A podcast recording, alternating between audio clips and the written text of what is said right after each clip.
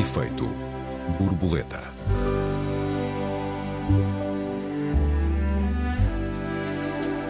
Mas, afinal, pode-se ou não ser católico sem se ser crente? E muçulmano? E judeu? Que espécies de religiões são as de hoje? E para que servem?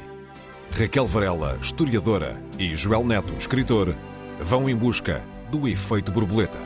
A partir de agora.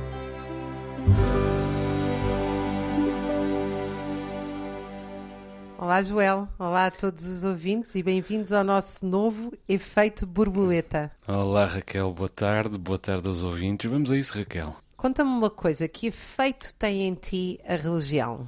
Bem, tem um efeito bastante grande. Eh, eu já te, já te disse que sou protestante de, de formação e, e ateu eh, de razão, digamos assim. E ateu não é a mesma coisa que ser agnóstico.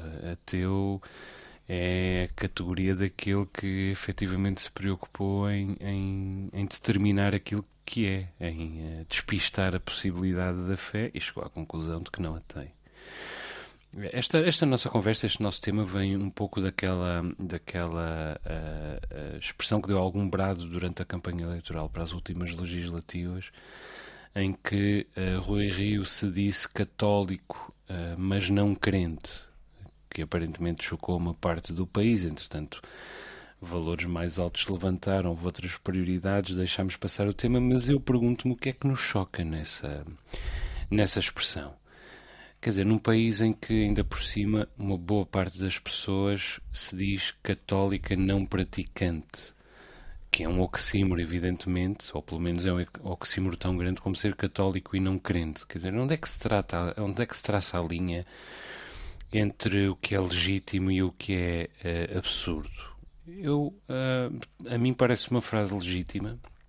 Sou católico, mas não sou crente. Aliás, eu próprio sou católico, mas não sou crente. Primeiro, sou protestante, como te disse, e não sou crente. E depois sou católico e não sou crente. Sou, sou cristão, de um país cristão, com um olhar cristão sobre o mundo, ainda que eu tente, tente transcender esse olhar, esse olhar está lá. Aliás, sou uma pessoa cheia de sentimentos de culpa e essas coisas típicas do mundo cristão. Depois sou protestante, fui educado numa família protestante, como eu te disse, vivo soterrado pela ideia de ética de trabalho e tenho uma, um absurdo sentido de ver até em relação àquilo que não importa nada e depois sou ateu porque quero, ou, ou talvez porque não consigo ser outra coisa. Uh, mas a verdade é que estou certo de que o mundo e a vida são acasos, acasos felizes, evidentemente, mas nem sequer estou muito aborrecido com isso. No fundo, uh, sou culturalmente cristão, edu fui educado como protestante, sou racionalmente ateu. E, e tudo isso é legítimo porque aquilo que nem sempre se percebe é que a cultura a educação e a razão são planos distintos, são coisas distintas e são planos distintos. E que alguém, algum de nós possa perceber menos sobre a diferença entre esses planos do Rui Rio, que é um homem tão manifestamente inculto, é que talvez devesse surpreender-nos. Aliás, eu, eu creio não arriscar muito se disser que só no cristianismo, e aliás, provavelmente, sobretudo no catolicismo, é que há dificuldades com, com a distinção entre esses planos da cultura, da educação e, e da razão. Os judeus, por exemplo, não confundem de todos esses planos. São, em primeiro lugar, uma, identidade, depois são uma religião, mesmo quando não são uh, religiosos. Porque a religião informa-nos independentemente da fé uh, que nós possamos ter ou não ter. E basta olhar para a sociedade portuguesa e ver como estamos cercados de elementos absolutamente inescapáveis que nos informam. Eu já referi aqui o sentimento de culpa, podia referir o medo da morte, uh, podia referir uh, o marianismo, uh, a deificação da figura da mãe, e por via da deificação da figura de Maria, e aliás a própria instituição da mãe mediterrânica, não é? Aquela mãe a que os franceses chamam mãe judia, a mãe neurótica, sacrificial e tantas vezes egocêntrica, quase todos nós temos em casa, a mãe que, que diz se não comes a sopa mato-me, ou na pior das hipóteses, se não comes a sopa mato-te, e a quem nós uh, dedicamos ou dedicávamos as, as nossas primeiras tatuagens com, com amor de mãe. Não sei se essa é a tua visão, tu, tu creio saber que és ateia, Raquel. Eu sou um bocadinho meio judia. oh meu Deus! Eu sou uma ateia, marxista tinha, e meio judia. Eu tinha, eu tinha dito que, que, que a, mãe, a mãe judia que quase todos temos em casa era só para te excetuar a ti, mas então pronto, que todos temos em casa. Mas os meus filhos já atingiram aquela idade e aquela boa, aquela boa disposição de que gozam com o meu lado de meio-dia e portanto acho que a coisa apesar de tudo acho que a coisa apesar de tudo atingiu patamares de alguma, de alguma saúde uh, mental. Olha, sabes o outro lado profundamente católico que nós temos é Uh, e isto vem a propósito do nosso efeito borboleta e desta de como isto está tudo ligado. É a nossa submissão que eu acho que não pode ser entendida e tantos pensaram Portugal sem compreender o papel da Inquisição. São centenas de anos dessa instituição uh, que, uh, enfim, uh, há 200 anos que estamos mais ou menos libertos da Santa Inquisição, mas não de atitudes inquisitoriais e, sobretudo, da pior delas, que é a ideia de obediência cega ao dogma. Eu trouxe aqui para ti, para os nossos ouvintes, uma descrição que às vezes nem sempre as pessoas se recordam do que é que se vivia neste país com a Santa Inquisição. Uh, havia os autos de fé, que eram um ritual penitencial, onde eram punidos os condenados pelo Santo Ofício, portanto, pela Inquisição. E isso implicava a utilização de uma série de meios e de profissionais. É aqui que a história vira deliciosa, tétrica. Eh, um, para se entender. Bom, antes de mais nada era preciso, um, havia uma construção de madeira, um carpinteiro que tinha que construir o estrado onde uh, os condenados iam ser garrotados e ou queimados uh, vivos. Havia uma parafernália de um, cozinheiros que tinham que fazer os pitéus para a família real e para os altos dignatários eclesiásticos que iam participar e assistir.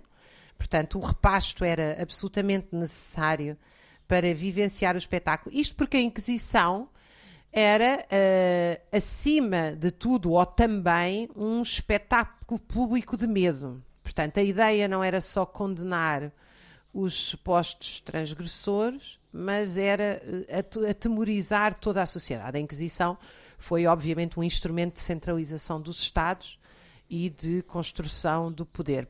Para, dos Estados? Tenha, dos, dos Estados, na altura uh, da, da, construção uh, centralizada Uh, enfim, nós estamos a falar, uh, naquele período, Portugal não era ah, um Estado-nação com a configuração de hoje em dia, mas já tinha, por exemplo, as fronteiras uh, bem definidas. E a uhum. ideia de um poder nacional que paulatinamente fosse construído obviamente estava em, uh, em extensão, aliás, em toda a península, não só naquilo que é o território de Portugal e Espanha, mas uh, em toda a península. Mas eu estava-te a dizer que uh, este espetáculo de punição religiosa, que é um espetáculo público, tinha, tinha os seguintes tiques de malvadez. Os condenados tinham uma, uma roupa que é aquela, é uma espécie de um pano que se põe por cima uh, e que não tem mangas. Onde era desenhado, já que a maioria do povo que assistia ávido de sangue era analfabeto, onde era desenhado uh, o tipo de pena uh, que o condenado tinha sido, qual era a pena destinada àquele condenado. Sendo que, nota este pormenor, se o condenado era, se arrependia, isso não o ilibava da morte dava-lhe só direito a não ser queimado vivo, a ser garrotado antes de ser queimado vivo. Uh, e, portanto, esse tinha desenhado no pano uh, uma inscrição diferente do outro que não se tinha arrependido e que era uh, queimado vivo. a publicação do auto de fé dava-se oito dias antes da condenação. Bom, esta, este espetáculo, que hoje para nós parece completamente impensável, durou centenas de anos na Península Ibérica, uh, a rigor, século XVI, XVII, uh, no, final 18. do século XVIII, no final Até do século XVIII, portanto, nós temos 300 anos de Inquisição. E uh, nós pensávamos durante muito tempo uh, que as revoluções liberais e as revoluções burguesas, ao justamente acabar com a centralidade de Deus e colocar a da ciência, do cidadão, da razão no centro, nos tinha trazido, um, uh, nos tinha uh, eh, enfim, uh, aliviado deste tipo de atitudes. E a verdade é que, com o caso de Dreyfus na França no final do século XIX, com a perseguição aos judeus durante o nazifascismo e depois com múltiplas formas de culturas de segregação, nós estamos muito longe, quer em Portugal, quer nos outros países. Mas eu, particularmente, uh, faço parte daqueles que têm uma visão relativamente pessimista, que acha que isto na Península Ibérica, justamente pela sua. Uh, pela, pelo avanço inicial dos seus Estados, pelo seu poder centralizador, uh, teve um efeito profundamente duradouro. Eu acho que ainda hoje se vê na obediência, nas costas dobradas. O senhor doutor disse, o político diz, uh, o padre aconselhou. Uh, quer dizer, há, há uma espécie de medo de dizer não, medo de questionar a autoridade. Não sei se tu sentes isso também ou se sou eu que estou a ser mais pessimista. Sim, uh, uh, eu, aliás acho que uh, Portugal, de muitos pontos de vista, só é um país laico no nome. o, que, o que, de algum modo, a centralidade que de repente a religião assumiu naquele debate, pós-debate de Rui Rios, se bem te lembras, nós passámos ali uh, 15 dias uh, em que tínhamos debates de meia hora e depois tínhamos longas e longas horas de debate sobre o debate, e de repente esse, esse debate parecia ter sido dominado pela questão da, da religião. Isso acontece porque nós uh, somos um país laico apenas no nome. Quer dizer, já não se pode dizer que a Igreja manda no Estado, mandou de alguma forma, e as, e as Passos mandou muito, até ao Marquês de Pombal. Depois o Marquês de Pombal uh, soube servir-se muito bem da ideia de que era um iluminista e passou a proibição de se falar mal da Igreja, passou-a para o Estado. Portanto, passou a poder-se falar mal da Igreja, mas agora não do Estado. Entretanto, uh, durante dois séculos, passou a ser o Estado a mandar na Igreja, basta ver que o Marquês uh, foi, inclusive, capaz de usar a Inquisição em favor próprio, chegou a mandar promover um, um auto de fé, e, e, esse predomínio do Estado sobre a Igreja manteve-se, embora uh, o Estado Novo tivesse as suas idiosincrasias, que aliás todo, todos nós conhecemos. E agora não se pode dizer que a Igreja tenha recuperado qualquer autoridade perdida, mas o laicismo é uma formalidade. Porque Portugal, na prática, é um país católico. Basta ver, desde logo, os feriados que temos.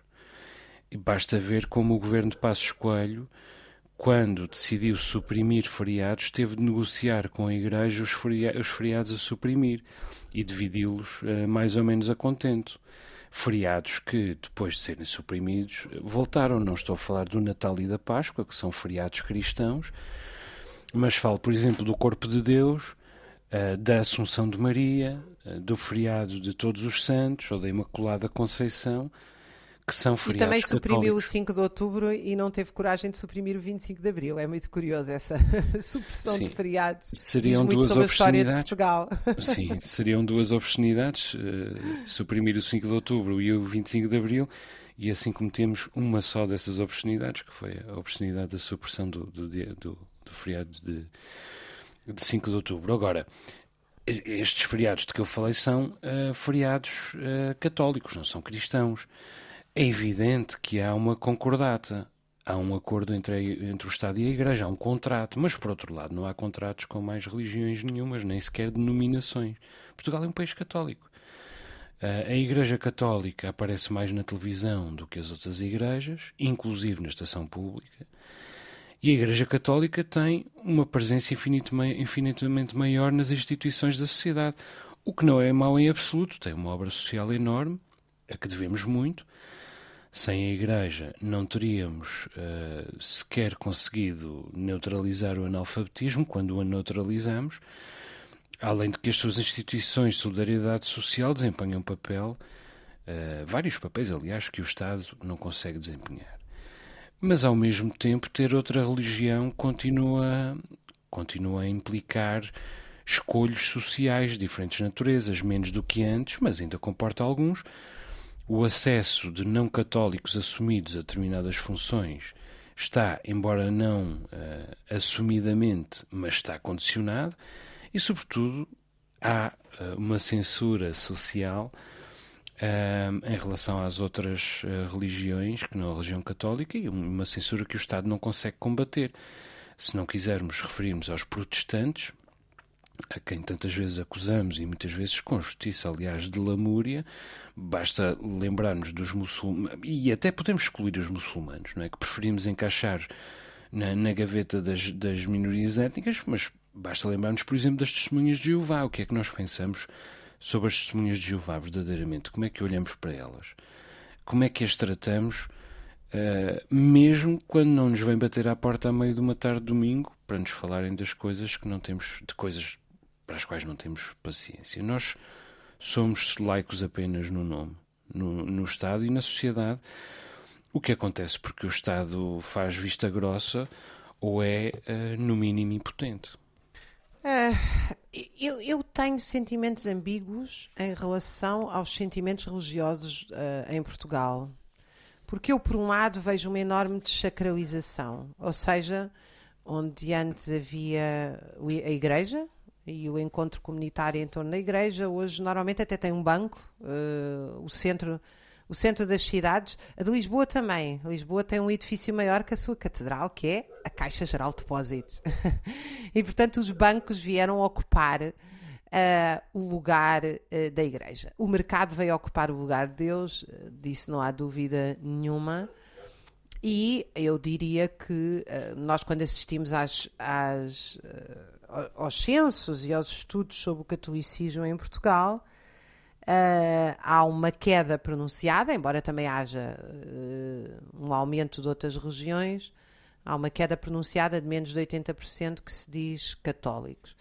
Mas da mesma forma como tu estavas a falar do catolicismo não praticante, eu não sei qual é o grau uh, de crença, de organização e de relação das pessoas com a igreja. Inclusive, eu não sei qual é a relação delas. Um, com Deus, uh, uh, porque não há dúvida nenhuma que as pessoas hoje, uh, se estão doentes, podem rezar, mas vão ao médico. objetivamente, a vida delas é uma vida rodeada de ações laicas. Por outro lado, é verdade que a Igreja Católica continua a ser das poucas instituições em Portugal com um poder organizativo fora do Estado.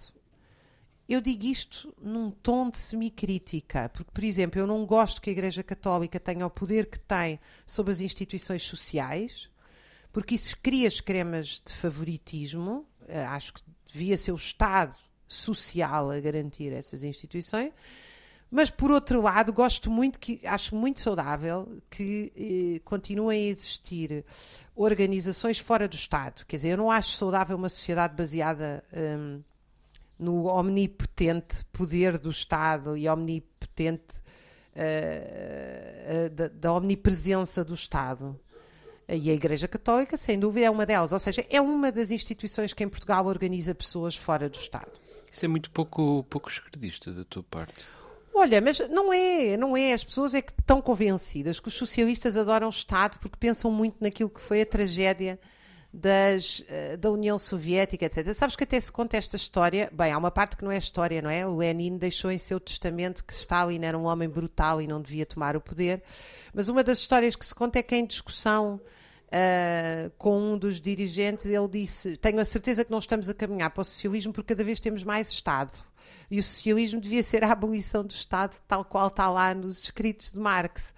Ou seja, esta ideia de que nós temos que ter um Estado, eh, eu não, eu não acho saudável uh, a ideia de um Estado omnipotente, omnipresente, sem outro tipo de instituições. Portanto, a mim não, não me incomoda muito que a Igreja se organize. Incomoda-me é que não existam outras instituições organizadas uh, e saúde a sua auto-organização. Mas continuo a achar que há, que há sentimentos ambíguos, ou seja, eu acho que as pessoas um, acreditam mais do que dizem e acreditam menos do que dizem.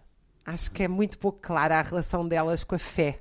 E por isso é que eu achei muita graça a frase do Rui Rio, porque eu acho que ela foi muito sincera e expressa muito bem grande parte do povo português. E eu, ateia radical, me confesso, porque, enfim, eu nem sequer tenho nenhuma cultura, são gerações e gerações na minha família de ateus e, portanto, eu vivi e nasci e cresci à margem de tudo isto mas acho que a, a, frase dele expressa uma realidade muito portuguesa, que é uma relação ambígua com um catolicismo que ainda é Estamos é muito presente, mas cada vez menos. Estamos muito de acordo. Raquel, vamos fazer uma pausa para a música. Cálice de Chico Buarque. Pai, pai, afasta de mim esse cálice. Pai. Eu escolhi esta música porque, enfim, adoro esta música. Não, não tinha que ser sobre o nosso tema ou diretamente uma música, digamos assim, poetizada.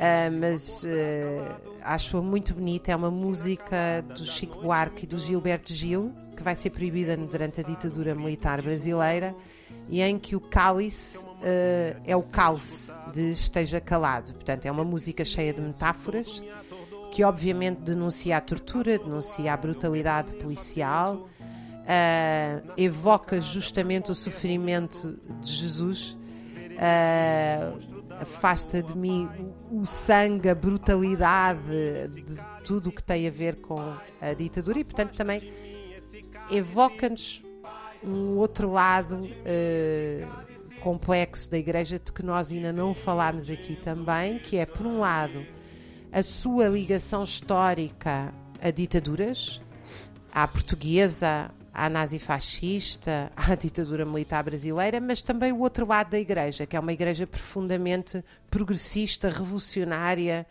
eh, verdadeiramente cristã, diriam os católicos progressistas, uh, e que é uma igreja que a mim me encanta e que nós ainda não falámos aqui, não é? Que é a igreja da tem, resistência. É, sim, e que tem de alguma maneira epítome no no atual Papa Francisco. Eh, não sei se, se estás de acordo ou não. Eu absolutamente, não... absolutamente. Tenho muito, não... aliás, carinho e admiração por este Papa. Uhum, também eu. E acho que ele não um... deve ter a vida fácil lá dentro. É verdade. Eu não diabolizo de maneira nenhuma uh, as religiões, embora reconheça, o, o, não apenas no caso da religião católica, mas numa série de outras religiões, os momentos e, e, e, em vários casos os longos períodos de, uh, de, história absolutamente negra e de papel absolutamente negro que essas religiões desempenharam.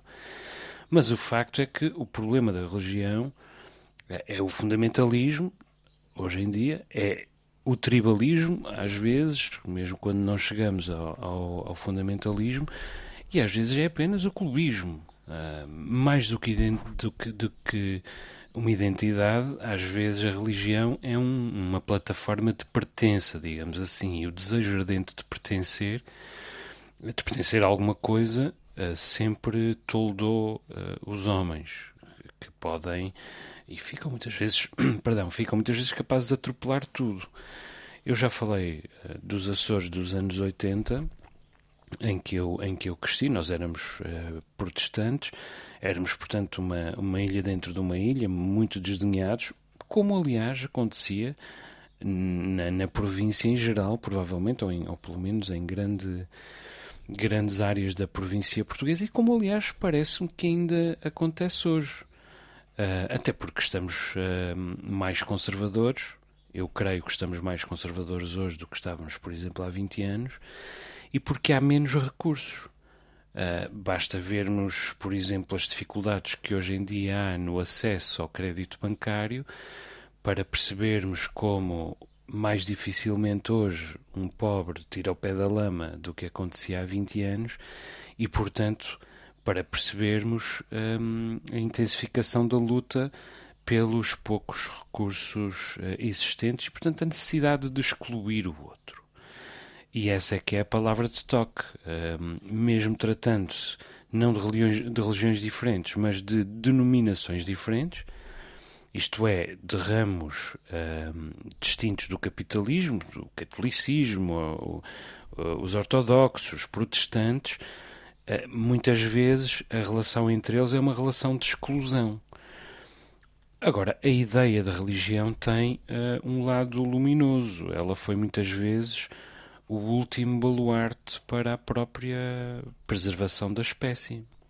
É preciso ver as religiões também numa, numa perspectiva uh, darwinista. Já aqui falei da, da importância do mito. Uh, foram os mitos que, que permitiram à espécie desenvolver a coesão. E foi a coesão que permitiu à espécie uh, uh, sobreviver. Já aqui falei sobre o facto de o Homo sapiens ter sido contemporâneo de outras espécies, nomeadamente o Homo erectus, o Homo ergaster e, e o homem neandertal, algumas delas muito mais fortes fisicamente, como é o caso do homem neandertal. Porque é que o Homo sapiens sobreviveu e não as outras espécies humanas? Bom, porque aprendeu a contar histórias, porque aprendeu a contar mitos mitos que nos diziam a todos: nós somos um só, nós fazemos parte de um grupo, nós estamos juntos. Uh, e a partir desse momento, nunca mais alguém combateu um fogo sozinho e a espécie uh, sobreviveu. Nem um fogo, nem uma inundação, nem, nem um temporal. Alguns desses mitos foram de ordem étnica. Nós somos este povo, nós somos esta etnia, nós somos, se quiseres, esta raça. Outros foram de natureza política, nós somos aqueles que detêm esta propriedade, nós somos aqueles, nós somos este Estado, nós somos aqueles que defendem esta ideia. Outros mitos mais contemporâneos são, por exemplo, de natureza futebolística, desportiva, nós somos adeptos deste clube.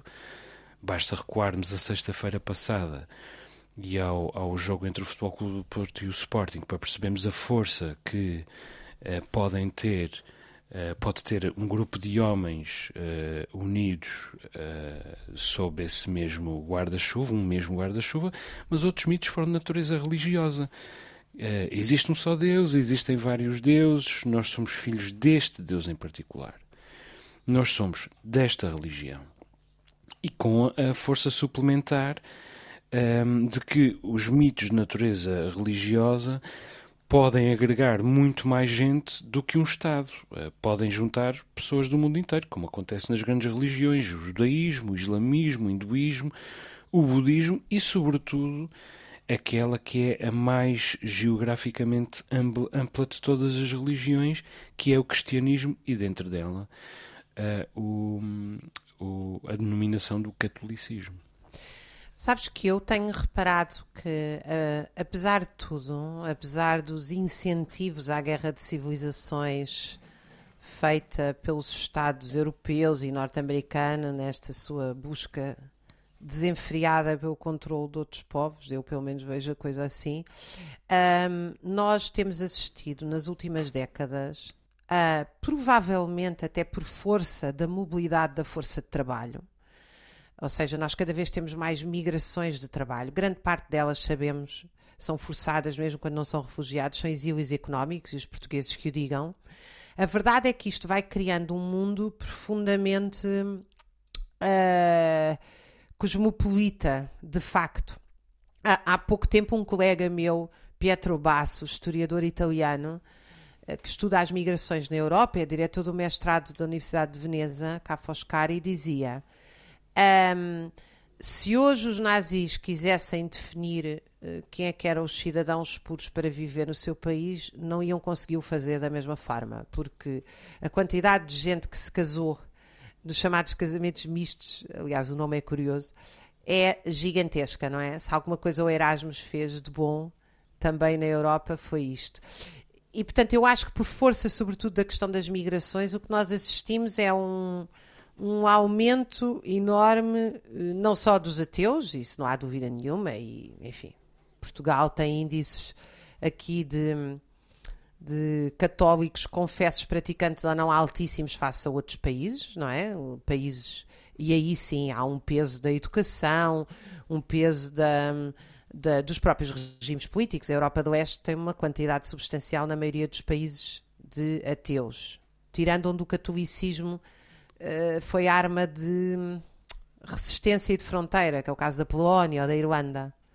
Mas em geral, sim, em geral o que nós temos, penso eu, é uma grande abertura da maioria das pessoas. Uh, apesar de tudo, eu acho as pessoas hoje muito mais abertas, em média, à, à não religião e a outra religião do que provavelmente uh, foram no passado. Não gosto muito da palavra, mas acho-as mais tolerantes.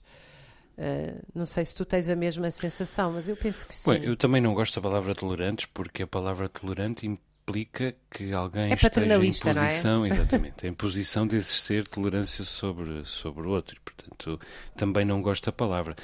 Mas nós temos, temos uh, a nossa história recente mostra bem que nós temos estado, por exemplo, a salvo do, do fundamentalismo. Um, comparando com outros países ocidentais, eu creio que há o maior peso na, da religião na nossa, digamos, sociedade tradicional. Uh, mas comparando com uh, uma série de países do, do, de várias áreas geográficas, alguma delas, algumas delas coincidentes com aquilo que chamamos de terceiro mundo, uh, temos um peso francamente menor e, entretanto, uh, a nossa falta de centralidade tem-nos deixado a salvo de uma série de tormentos que afetam outros países ocidentais e europeus, desde logo o terrorismo. na semana passada, vivemos com Uh, vivemos com grande uh, afã a história do, do jovem estudante de engenharia informática que preparava um ataque terrorista. Alegadamente, na, alegadamente. Que supostamente, uh, que alegadamente preparava um, ataque terrorista na, na Faculdade de Ciências, mesmo sem armas de fogo, parecia ter um, as piores intenções, mas o facto é que não tinha motivações religiosas. Quanto a isso, não parece haver dúvidas. Nós fizemos o ruído que fizemos por ser uma história tão excepcional, uh, amplificámo-la para lá do razoável, porque a Polícia Judiciária também quer aparecer, também quis dar prova de vida, mesmo tendo sido avisada pelo FBI para as movimentações daquele jovem na internet e na, e na dark web. Agora, é um facto. Um, Tratava-se, aparentemente, trata-se apenas de um jovem com uma mente, com uma mente perturbada, cujo, cujo, cujo processo de socialização foi, em grande parte, substituído por uma relação uh, omnipresente e obsessiva com, com os computadores. Que, aliás, é um tema que eu acho que um dia podia, podia servir-nos de, de mote uh, a um destes uh, programas, Raquel. E, e, tu acabaste de fazer referência a esse caso. Eu, por acaso, penso que discordo de ti, ou seja, acho tenho muitas dúvidas em relação a este caso. Acho que a polícia nunca o devia ter anunciado. Acho que podemos estar perante um grave problema de saúde mental que foi muito empolado. Mas enfim. Raquel, uh... mas no caso dos, dos, eh, dos, homicídios em massa nas escolas dos Estados Unidos também estávamos sempre perante casos de saúde Sim, mental. mas eh, este caso é o mesmo, percebes? Acho, acho que há imensas. Pois não saberemos há, há muitas detido, questões na história que para mim estão por explicar. O que eu claro. concordo contigo e que me leva ao nosso tema de hoje é que este isolamento dos jovens fechados a jogar computador, seja o joguinho mais fofinho do mundo ou mais brutal, o ato de dessocialização que é passar horas sozinho, como eu conheço alguns uh, filhos de conhecidos meus, em que os miúdos nem sequer veem a luz do dia e, portanto, estão completamente dessocializados, vivem numa realidade paralela.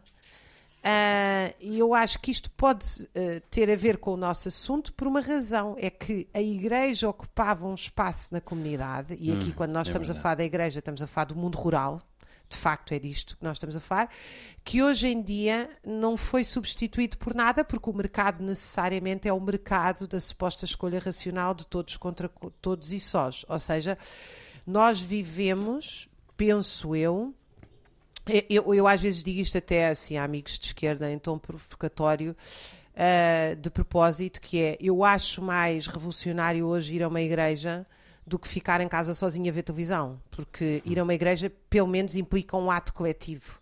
Quer dizer, eu acho que realmente uh, nós falhamos em criar instituições comunitárias, sociais e cooperativas, na maioria dos casos. Uh, faz, faz-nos falta bailes todas as semanas, teatros onde a gente também seja atores e atrizes, mesmo amadores, à porta de casa. Faz-nos falta restaurantes coletivos, faz-nos falta vida coletiva. Nós estamos. Uh, há uma, nós, isto é uma sociedade das patologias da solidão. E sem dúvida alguma que o declínio da Igreja não é, não é causa disto, mas é consequência desta. Hum aumento Precisas exponencial da solidão. a terceira para seres atriz e dançarina e cantora. Ai, mas é que a terceira mais. é adorável por causa disso. É por causa disso a terceira é adorável. É realmente um lugar onde eu ainda senti que, que há vida comunitária real. Uhum. Não é simplesmente ir assistir a um espetáculo, mas é fazer parte deles e dessa vida comunitária. É verdade. Também me parece que uh, uh, há uma da parte de proto-religiões, não são propriamente religiões, um aproveitamento desse, desse uh, vazio. Um, que é o problema mais contemporâneo. Nós já falámos no, no, Palavra de Honra, no nosso anterior programa, sobre o triunfo da, da racionalidade e, e, sobre a revelação sagrada, não é? Aquilo que levava Nietzsche a proclamar Deus está morto. Aliás, um conceito que já vinha de trás, já vinha de Hegel a razão triunfou sobre o sagrado, o homem triunfou sobre Deus e, e, paradoxalmente, no entanto, o homem ficou órfão da sua suprema criação, ficou sem solução para a morte, sem, sem solução para a solidão, ficou desesperado.